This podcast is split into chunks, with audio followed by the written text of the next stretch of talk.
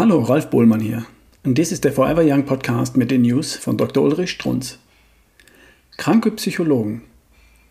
Dass ihre tägliche Arbeit, ihre alltägliche Beschäftigung abfärbt auf ihre Seele, das wissen sie. Das erfahren sie auch täglich. Die Berufswahl ist also etwas ganz Wichtiges. Geht uns natürlich oft erst dann auf, wenn es zu spät ist.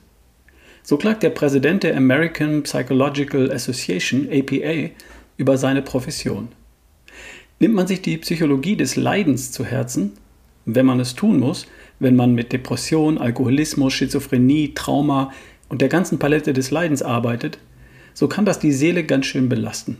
Auch wenn wir eine ganze Menge dazu beitragen, das Wohlbefinden unserer Klienten zu vergrößern, trägt die üblicherweise angewandte Psychologie nicht viel zum Wohlbefinden derjenigen bei, die sie ausüben. Wenn sich beim Psychologen überhaupt etwas verändert, dann vollzieht sich eine Persönlichkeitsveränderung in Richtung Depression. Tja, da gibt es wohl keinen Ausweg. Genauso geht es natürlich den meisten Ärzten, die täglich mit Gallenkolik, Herzinfarkt und Krebs zu tun haben.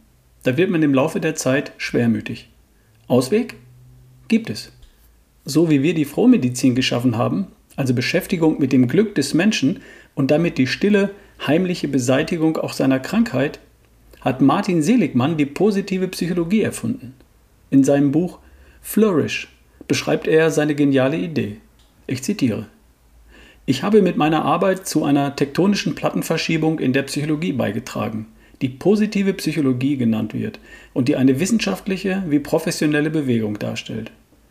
Als Präsident der American Psychological Association APA habe ich 1998 darauf gedrungen, dass sich die Psychologie über ihr ehrenwertes Ziel hinaus ein neues Ziel setzt, die Erkundung dessen, was das Leben lebenswert macht und die Arbeit an der Herstellung von Umständen, die ein lebenswertes Leben ermöglichen. Zitat Ende. Kompliment. Da hat ein Mensch über den Tellerrand seines Berufes hinausgedacht. Statt Psychologie des Leidens jetzt positive Psychologie. Und selbstverständlich wird er dabei, still und heimlich, auch das Leid verfliegen lassen. Überbegriff Frohmedizin. Erfunden 1990 und in dickem Buch beschrieben 2002. Von Sie wissen schon. Gleiche Idee übrigens gilt für jede Unterabteilung der Medizin.